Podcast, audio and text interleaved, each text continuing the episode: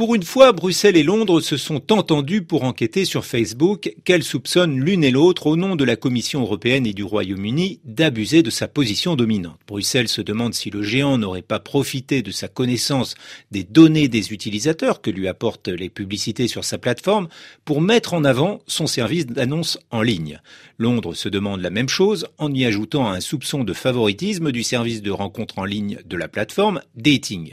Nous examinerons si ces données confère à Facebook un avantage concurrentiel indu, a déclaré vendredi la commissaire à la concurrence Margaret Vestager.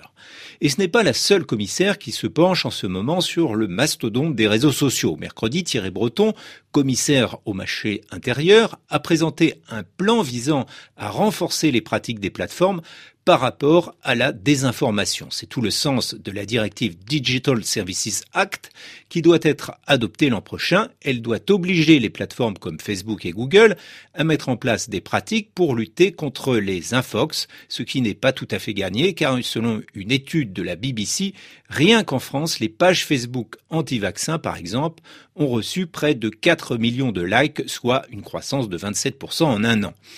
Depuis trois ans, il existe déjà un code de bonne pratique, mais comme dit Vera Joukova, la vice-présidente de la Commission, il a montré ses limites car il n'est respecté dans son intégralité par aucune plateforme.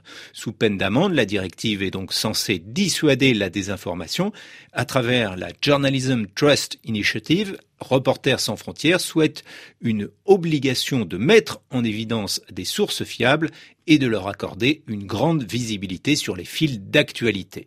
Car pour l'instant, c'est plutôt l'inverse qui se passe, comme l'explique le patron des échos et du Parisien Pierre Louette dans Le Monde.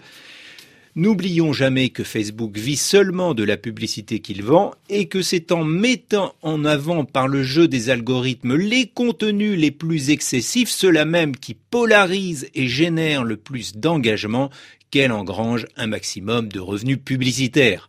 Pour contourner la critique, Mark Zuckerberg s'est empressé d'annoncer un mécanisme d'autorégulation avec une Cour suprême supranationale dépendant de Facebook. C'est elle qui décide si Donald Trump peut rester sur le réseau. On peut préférer le code européen et l'incitation bruxelloise à y adhérer.